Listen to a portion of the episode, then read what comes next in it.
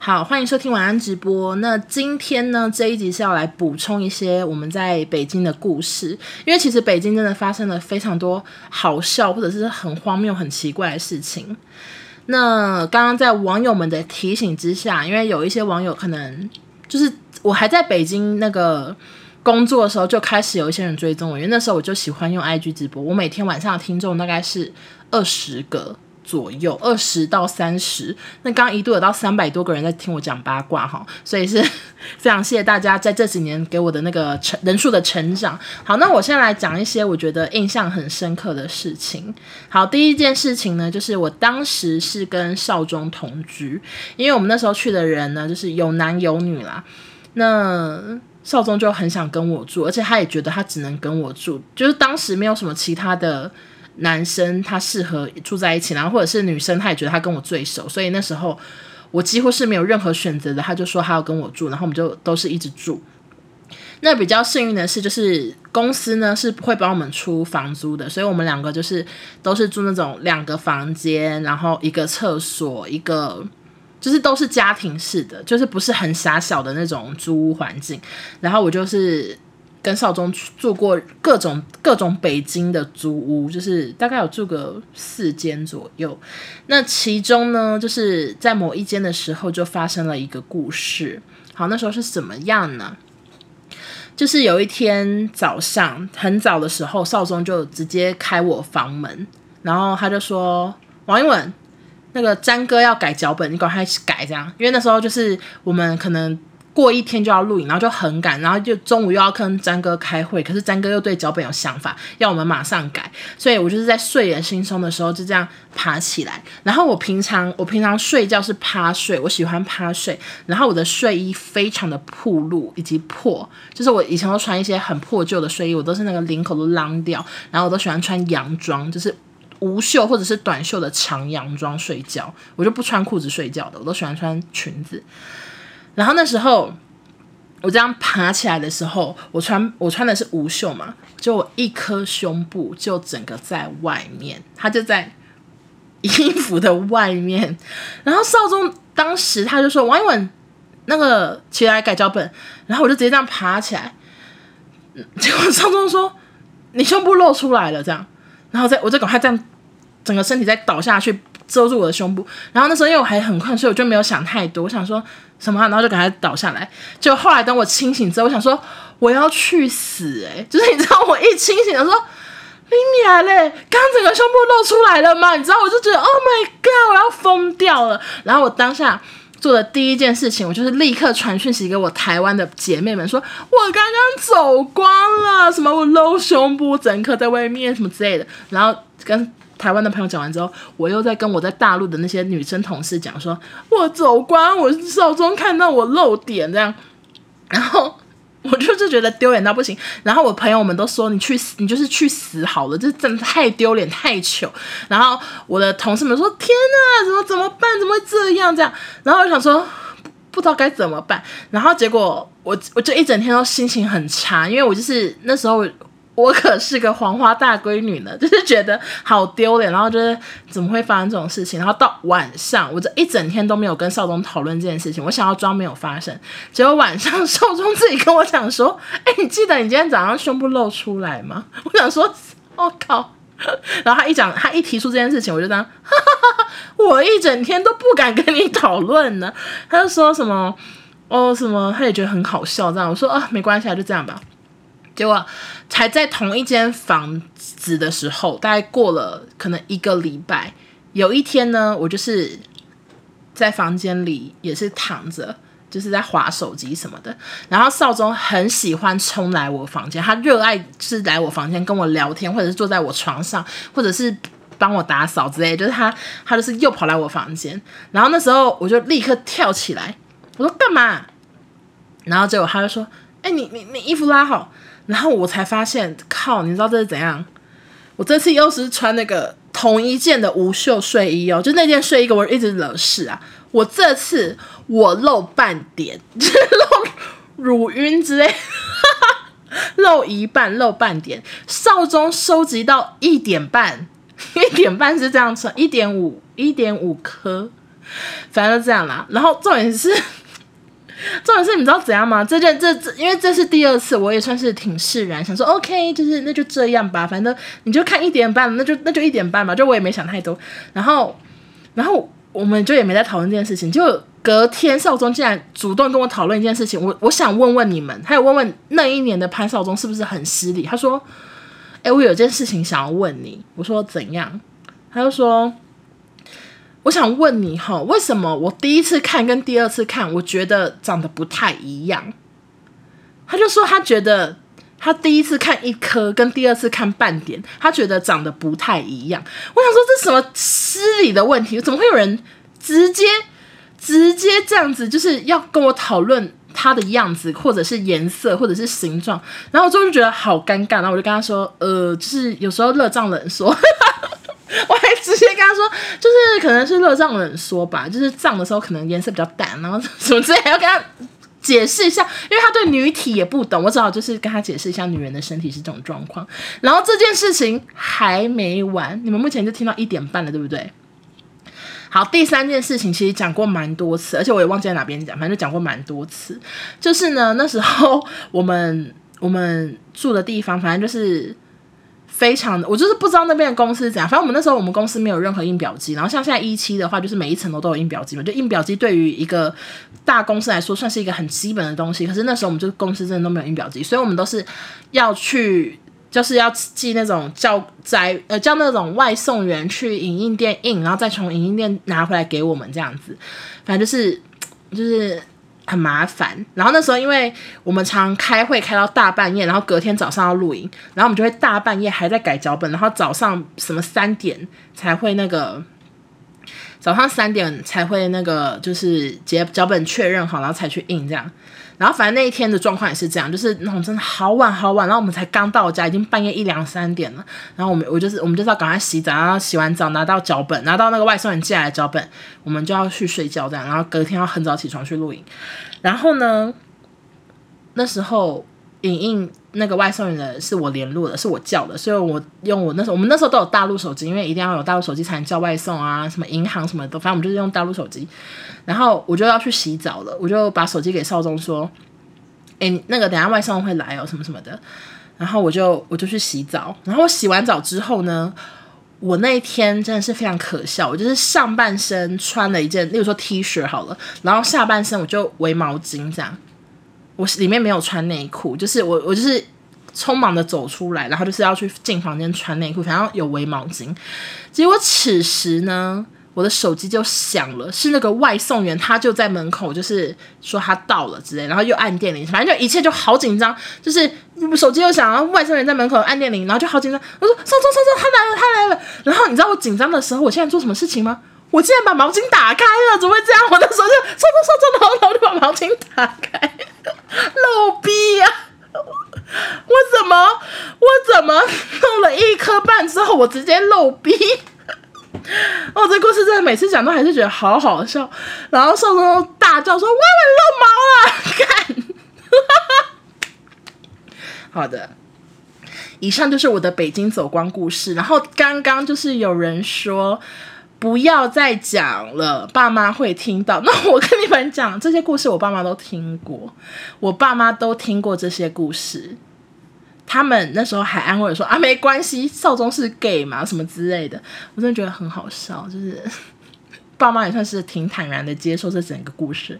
好，那既然讲到我爸妈呢，那我就来讲一下我爸妈来北京的故事好了。可是其实我爸妈来北京没有什么故事，就是当时呢，我就是在北京工作嘛，然后我爸妈他们就是因为他们诊所可能就是每一年不是要给。底下的员工一些假嘛，虽然底下就只有一个药师跟一个护理师，就是我们我们诊所非常小心，然后他们那时候就是安排那个假，然后我爸妈他们就决定要来北京找我玩这样子，然后他们就飞过来找我，然后他们就是订饭店，然后我就是那时候可能上白天还是上班，可晚上就会跟他们去一些北京的景点玩，然后周末就一起去爬万里长城之类的，就是这样。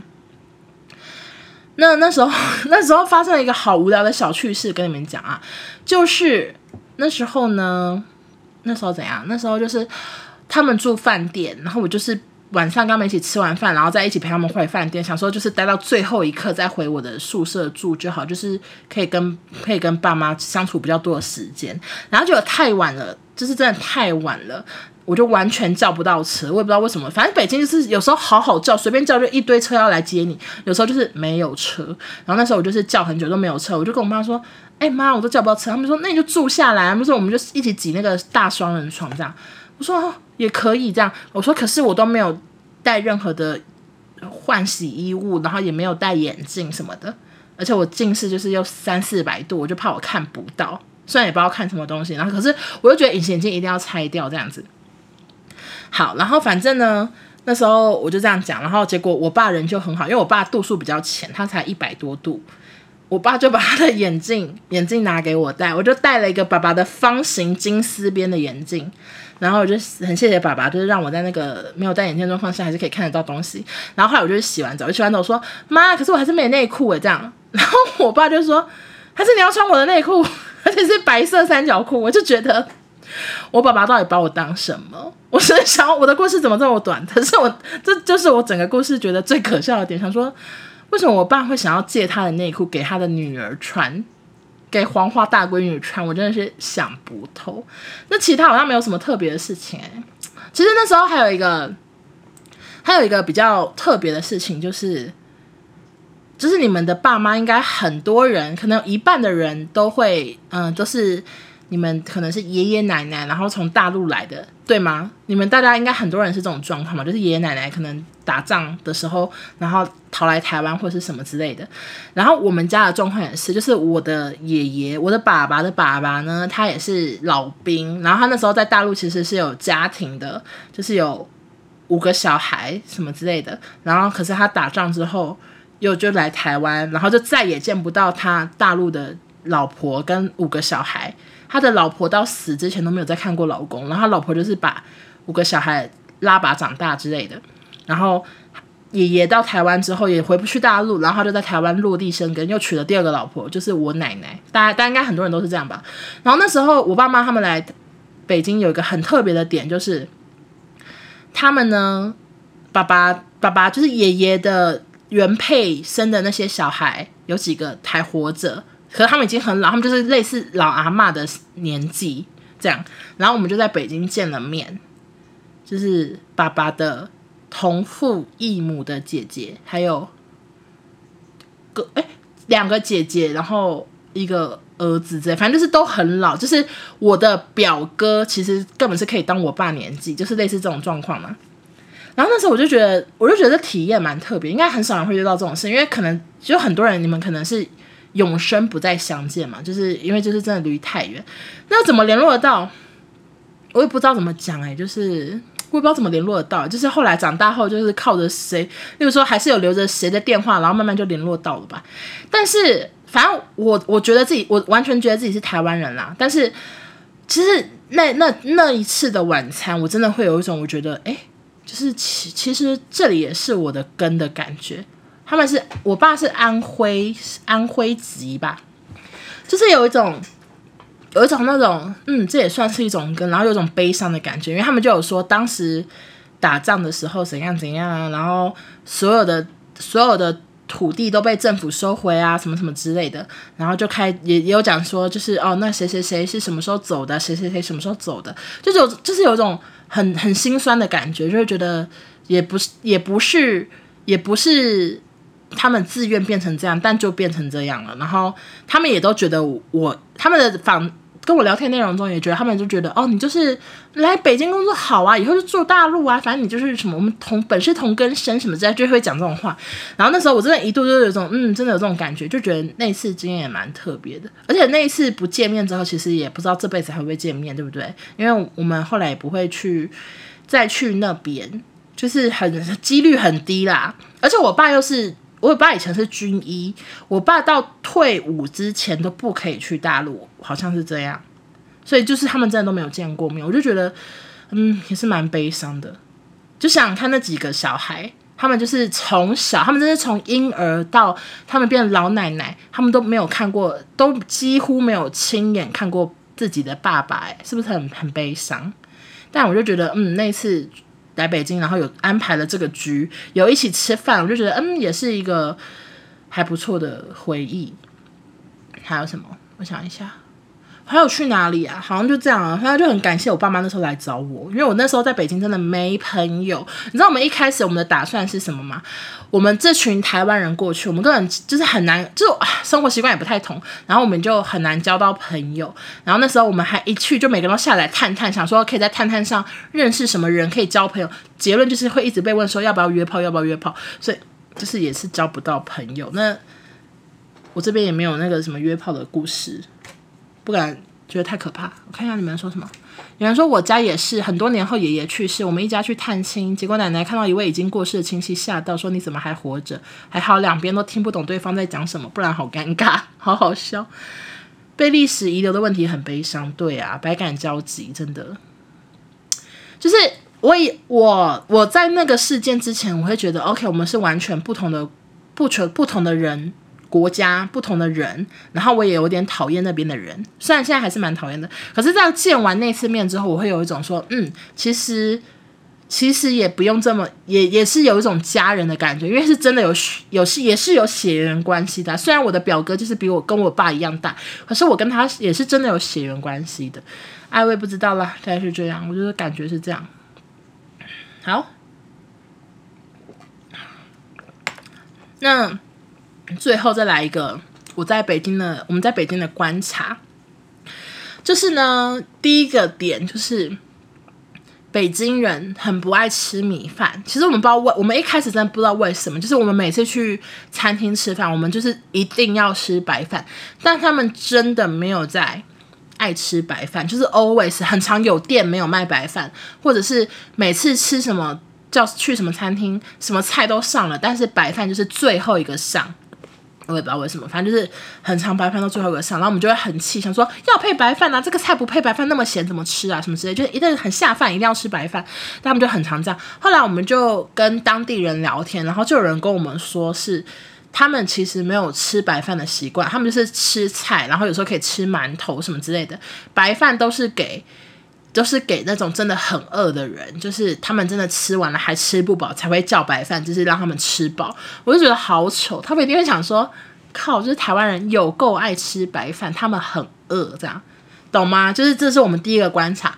然后第二个观察就是他们的饮料很少加冰块，就是他们很爱弄成去冰或者是。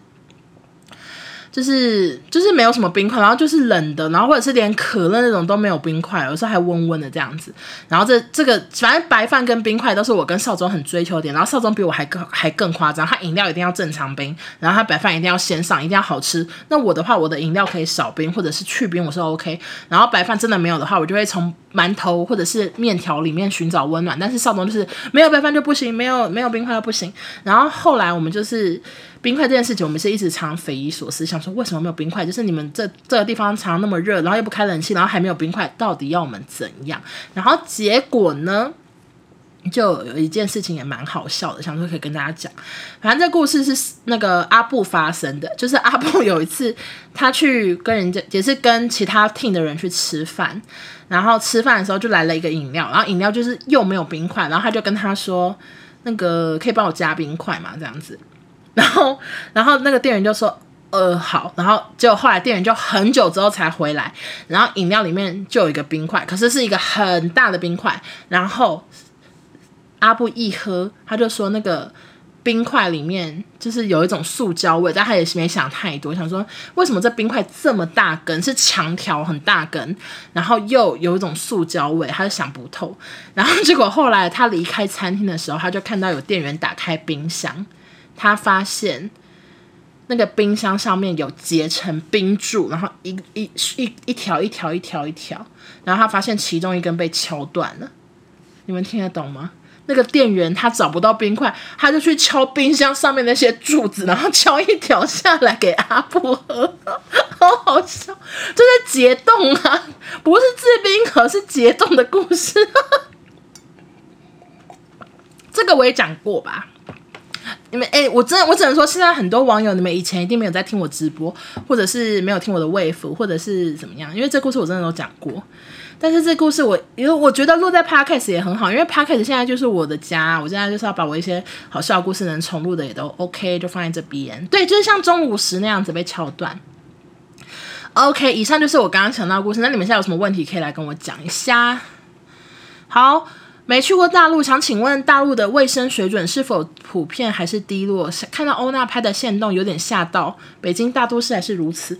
诶，我想跟你们讲，就是呢，我我我去北京已经是四五年前的事情，所以他们现在应该有进步，一定是没有像现在那么落寞。虽然。没有像当初那么可怕，但是虽然还是有人跟我说，我住的那社区还是没有什么长进。不过我觉得一定有很多地方都有进步，所以我的线动不一定是标准。然后我觉得那边呢，就是繁华的地方很繁华，然后。没有发展很好的地方，就还是很没有发展的很好。那繁华的地方也会出现一些奇怪的场景，就是我那时候有时候会看到，就是很高级的百货公司，可是小孩呢可能会直接就是没有穿内裤，然后露屁股，然后在 Zara 尿尿尿地板之类，就是也是有这种事情。所以就是，可是台湾应该有这种事情吗？就是每个地方都是会有一些奇怪的事情发生。OK。欧娜去中国的时候，敢吃那边的零食吗？我会吃那边的甜的饼干、甜的蛋糕，而且我觉得那边的超市有一些食物比台湾的还好吃。诶，就那边有 Lawson's 吗？还有什么？就是蛮多食物蛮好吃的。但是那个像什么魔芋条或者什么肉干那种，我都我本来就不爱吃，所以我都没有吃过。OK，那大陆的公厕有人说是地狱。诶，我想到一件事情，我可以跟你们讲，就是我那时候有去。大陆的一个叫做什么，也是那种那种什么南锣鼓巷还是什么，就是有点复古的一个街，还是五胡同啊？我有点忘记我到底是去哪里，反正就是一个以前是复古的地方，然后有点那种传统的感觉，但是现在有很多那种文青小店入驻，反正就是这样啦。就是一个很棒、还蛮好玩的地方。然后我们那时候去逛街啊，然后我就去尿尿，就一打开女厕，你们知道长怎样吗？女厕一条茅坑、茅坑、茅坑、茅坑、茅坑，其实就是马桶啊，全部一一排的蹲式马桶，中间完全没有隔间。你尿尿的时候，你旁边的人都看得到。我想说，哇，真的是很奇怪，而且又很脏。然后另外还有一次有个公厕，我也是印象很深刻，就是呢。等下，大家题目太快，你们先等我一下，好不好？然后另外一次呢，就是我们去，我跟我妈，我们去要爬万里长城。然后那时候，那时候，诶，就是万里长城，它其实就是很长很长嘛，就是到处都有万里长城。然后就是可能有分区，例如说八什么的那边是最热闹的。然后我们那时候是去慕田峪，慕田峪是比较比较少人去，然后比较，例如说。我也不知道怎么讲，反正就是每个地方都不一样。有有些地方就是超多观光客，有些地方就是比较少的观光客。然后那时候我妈就是去去慕田峪，然后她就查了，我妈超认真，她就做好功课，且说要去哪一站换哪一个车，再换哪个车怎么样？因为那些资料我都是很不会做，因为太复杂。但我妈就做得很认真。然后那时候反正第一站呢，就是我们要先去一个火车站，哦，八达岭，对对对，我们要去一个火车站，然后去搭什么接驳车。然后那时候我们去搭。我们要去搭接驳车前，我们就先去尿尿嘛。结果我那时候去，我那时候去公厕，我真的傻眼。你知道那公厕的门全部就是大概只到我的大腿，大家听得懂吗？就是那门非常的矮，然后。我蹲下去尿尿就没有人看到，可是我站起来穿裤子的时候，我们我会跟全部在上厕所的女生们对看，她就是门只到大腿这样子。然后你站起来穿裤子的时候，你就是稍微你再高一点的话，就大家都会看到你的逼。然后那时候我的印象最深就是我从头到尾都在跟一个尼姑对看，就有个尼姑在我对面穿内裤，我在他面对面穿内裤，然后我就跟那个尼姑对看。哎，我的回忆都好破碎哦！大家会想要听我尿尿跟尼姑对看的故事吗？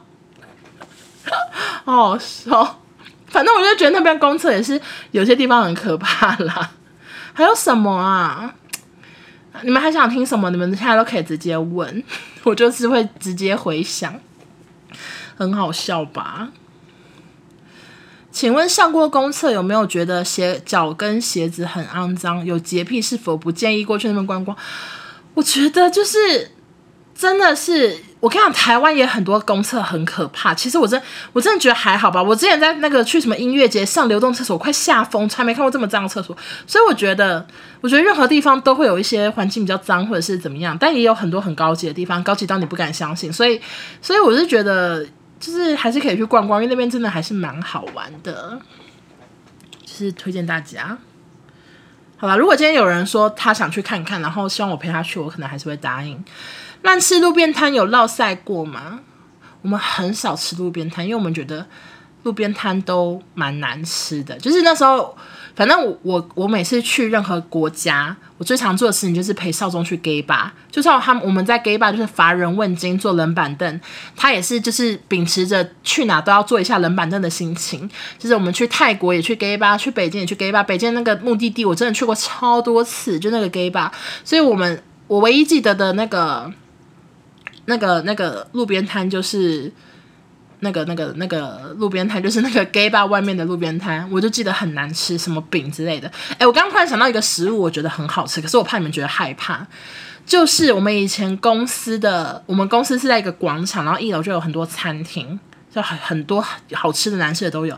然后其中一个很有名的餐就是餐厅叫什么驴肉驴子驴肉卖驴肉的。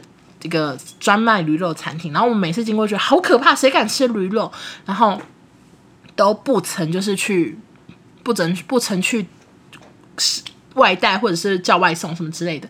然后后来我爸妈来之后，我们就是去逛，我也忘记我跟我爸妈逛哪，反正就逛某一个地方的时候要吃早餐。然后那时候我妈他们就去外带驴肉火烧，驴肉火烧就是烧饼里面夹驴肉。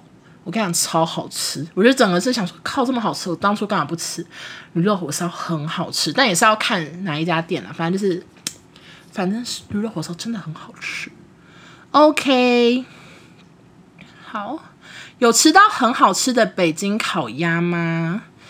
北京烤鸭，我们吃过很多家，我只能说，嗯，真的很多家都很好吃哎、欸。贵的反而不见得好吃，然后百货公司比较常见那种连锁的反而还不错，就是这样。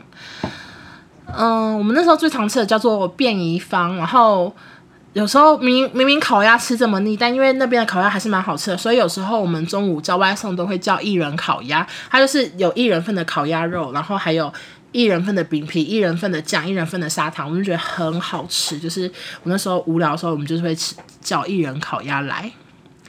OK，欧娜吃过兔肉吗？我绝对不吃兔肉，因为我养过 Q 比，我们是不吃兔子的，好不好？驴肉口感像什么肉？像我我我有点忘记，但是我觉得应该是好像是偏鸡肉的感觉，应该是偏鸡肉吧？印象印象中不是很确定。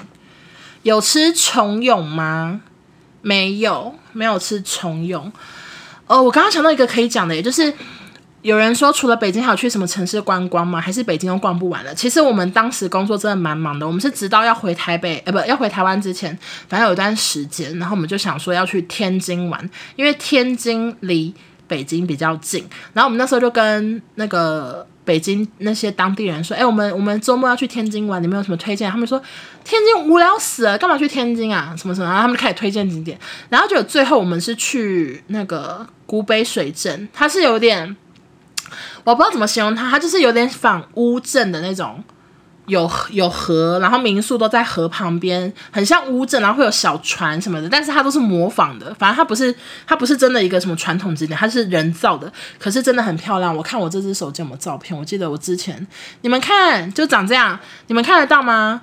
很漂亮吧，各位朋友，你们觉得漂亮吗？就是晚上我们爬到他们，他们上面还有教堂，然后我们我对山下拍的。那些亮亮的，就是，例如说是店啊，是民宿啊，或是小餐厅什么的。反正那是，这是我们去北京前，呃，不，我们离开北京前去的地方，觉得很漂亮。大家去北京也可以去一下。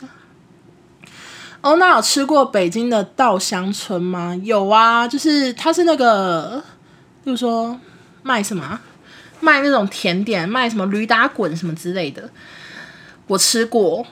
还还不错吧，有点忘了，就还行，也找太快哦。因为我我为了录北京的 podcast，我找了一些北京的照片，然后我都有存在我这只手机里，然后放很前面这样。OK，很漂亮吧？好，大家还有什么问题吗？呃，我发现这集晚安直播，我这个直播录超久，因为我刚刚前面讲了很多很多最近的烦恼嘛，然后都没有录成录成存档。但是这一集就算只讲北京故事，我也录了三十分钟嘞。有在北京地铁被推挤过吗？其实我们好像蛮少搭地铁的，我们只有刚去的时候搭地铁，后来都一直在打车，兴趣就是一直疯狂的打车。打车的故事，刚刚有有人有提到，那我讲个打车的故事。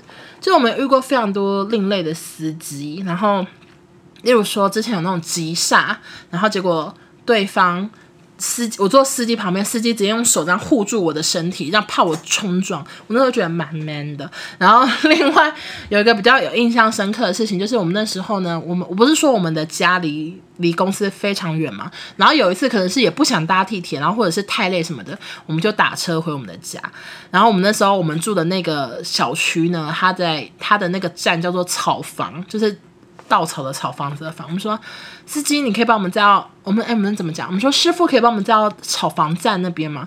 他说草房，因为草房真的是离北京市中心太偏远了。就是我我分享完那个故事之后，就有一些住北京或者是他们朋友在北京都说，哎，那个真的很远哎什么的。然后就说真的是很郊区，那是别人那种年轻人的爸妈养老的地方这样。然后我们说。我们说哦，我们要去那个草房这样，然后司机就说草房，草房在哪？我说草房就是什么什么环那边什么之类的。然后结果那个司机呢，他这样，哦，然后就南方吗？就例如说，他就说是南方吗？我们说呃，可能是吧。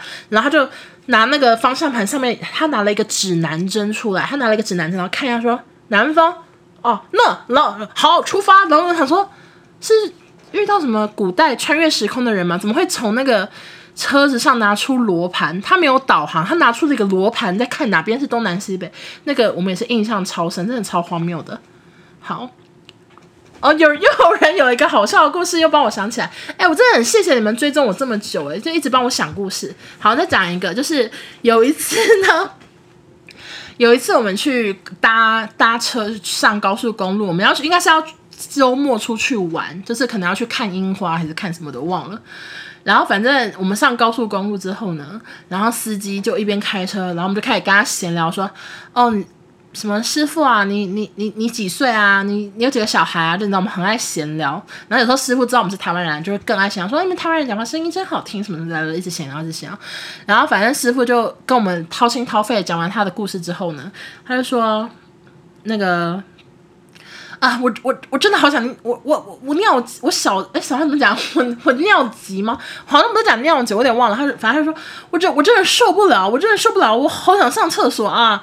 我真的受不了。然后然后我们说啊怎么办？然后结果后来师傅也没有仔细的讲说他到底怎么办，他就把车停在路肩，就是停在高速公路靠旁边那种草草丛那边，他就直接下车去我们车子后面尿尿哎，然后。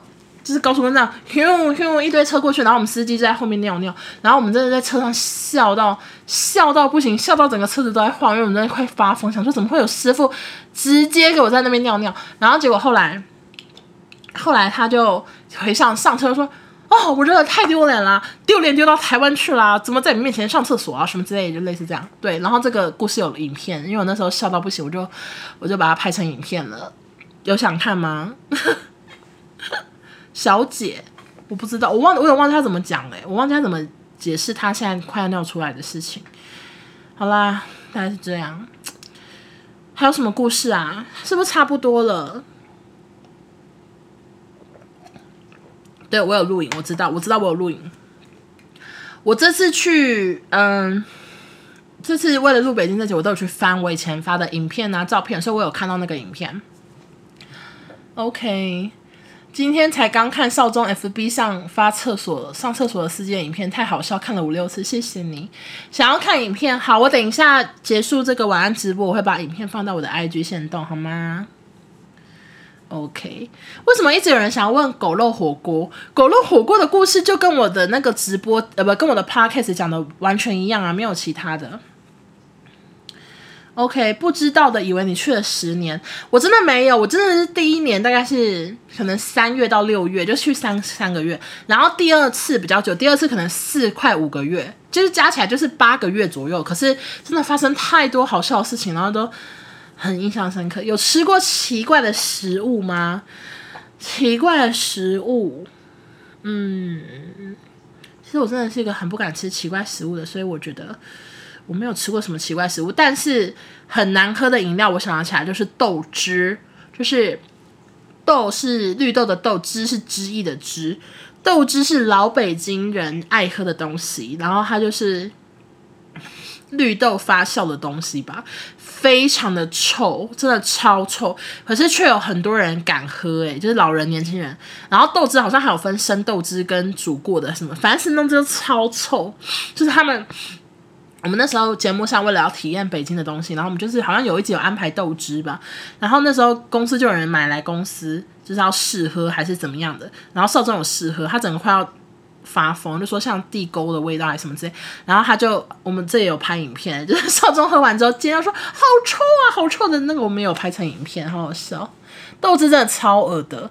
大陆治安好吗？有被偷过的经验吗？我们都没有被偷过诶、去泰国还比较多人被偷东西，但我们在大陆都没有被偷过诶、没有什么。但治安好不好？我真的是觉得任何地方都是见仁见智。你，你台湾也很多地方治安不好啊，所以我不会特别觉得哪个国家好像治安不好，至少我都没有遇到。然后就这样喽，好像没有什么。嗯，交通交通比较可怕，就是我们因为我我说我们一直打车嘛，然后那那边真的是喇叭没有在跟你客气的，他们可以这样一直叭，一直叭一直叭一直叭一直叭，他们完全没有那种叭小叭，完全没有，他们都是嗯就一直一直叭下去，然后全部你想看整条大马路上十几台车一直嗯，想说大家冷静一点好不好？不要这样，OK。对，豆汁有影片，那个 Alive，你是今天看了多少我们以前的影片？好好笑。OK，欧娜跟中国人讲话久了，有没有不自觉的卷舌音？我们我们会，可是其实我们后来发现，不管我们怎么卷舌，他们都听得出来我们是台湾人。就算我们已经卷到觉得自己就是超级有卷舌音，超像大陆人，他们还是听得出来你是台湾人。就是。怎么样都学不会。然后那时候阿布发疯，你知道阿布有多疯吗？他整个人变大陆人。他因为他每天都在外后期公司，就是后制公司，他的同事都是大陆人，他就疯狂的一直觉得啊，你那边怎么样？你那边怎么样？怎么样？反正每天呢，然后就很像疯子这样。然后最后呢，就是我们快要回台湾的时候，我们就问一些大陆同事说：“哎，你们觉得那个阿布他这样卷声音，你们听得出来吗？”他说：“他有卷舌吗？”很台湾啊，就他们还是觉得他就是一个台湾人，声音完全就是台湾人。然后所以阿布带白卷舌，白当郭采洁可能有半年吧，就是完全没有屁用啊，就大家都听得出来你是台湾人。好，除了房租之外，当时物价也偏高嘛，应该算是物价蛮高的，就是例如说珍奶什么的，可能会到台币八十、七十一杯之类的。然后我们那时候。的状况是，就是我们我们当时我们公司发给我们薪水的方法是台湾，啊、大陆那边的一个账户，他们会固定打四千八百块人民币进来，我竟然完全记得。然后剩下每个人剩下的钱不一样嘛，因为每个人薪水不一样。那例如说四千八百块扣掉之后，你可能剩。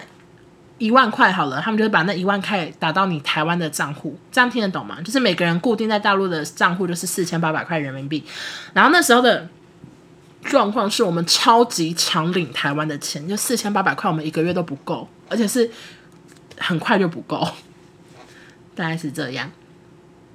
好的，还有什么问题？感觉可以再录一集北京，好精彩。可是我今天讲超多故事啊，我剩下的故事我可能真的就是要跟我的当时的同事们一起录，才有可能想得起来。因为我现在讲的故事比较多是我自己的，对不对？对，就是要听更多的话，可能要之后跟同事一起才有办法想得起来。现在就只记得这些。大变神器的影片很好看，对啊，想看的人请去搜寻李正达的 FB，可以看到影片。阿布好像说他在北京艳遇多，我怎么记得阿布有被偷钱呢、就是被艳遇的对象偷钱，我有点忘记了，不知道是不是阿布。OK，去大陆薪水比台湾多吗？其实如果太私人，可以不要理我。这个我我的 podcast 有讲哎，就是我们当时我们的钱不是大陆人给的，是台湾公司给的。那台湾公司有帮我们加几，就只加三分之一。那加三分之一是多少嘞？就是很少，因为我那时候薪水是多少？我那时候薪水是多少啊？我有点忘记我那时候薪水多少哎。我去大陆的时候，我薪水多少？可能是三万三万六吗？我有点忘了，我忘记我去大陆的。我那时候台湾现在可能三万六，所以再加三分之一是变成四万八吗？对，我那时候去大陆薪水才四万八，可是却在一个高物价的地方。介绍完啦，工作人员跟台湾的差异，这个真的，这真的，我觉得工作人员真的是一个太看人的那种，所以我。而且我我跟你讲，台湾工作人员也我们像我们一样这么认真的也很少吧，也有一些瞎到爆、混到爆的啊，所以真的是不知道。而且我们我们第二年去的时候，发生很荒谬的事情，就是我们的很多同事都是我们的大前辈，就是他们他们他们可能在公司就是曾经待过十年，然后后来又去别的公司怎么样，反正就是很多都比我们年纪大很多岁，然后他们有些是制作人等级的，然后结果其中两个。都是很资深的前辈，他们就住在一起。他们原本是好姐妹，结果他们竟然去完大陆之后就闹翻了。然后其中一个还发脸书文说什么，什么妈的，你内裤在乱晒啊，内裤水滴到我的毛巾，什么就是讲一些很可怕的话。然后想说，天哪，就是去去趟大陆，还有前辈们闹翻，有够搞笑。欧娜觉得大陆同侪真的竞争激烈吗？啊，可是因为，嗯，应该我们我们这边工作都是台湾人呢，所以。我们是有接触大陆的爱奇艺的窗口，然后他们真的都很年轻，然后学历很好。可是我也不知道他们激不激烈，看不出来。哦，好累哦，我真的讲太多话了。好啦，大家还有什么问题吗？没问题，我的那个那个录音就先关掉，好吗？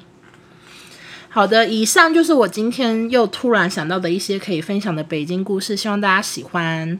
然后呢，之后有机会的话，再找我的同事啊，或者是好朋友们录一下，补充一下，还有什么有趣的故事可以跟各位分享。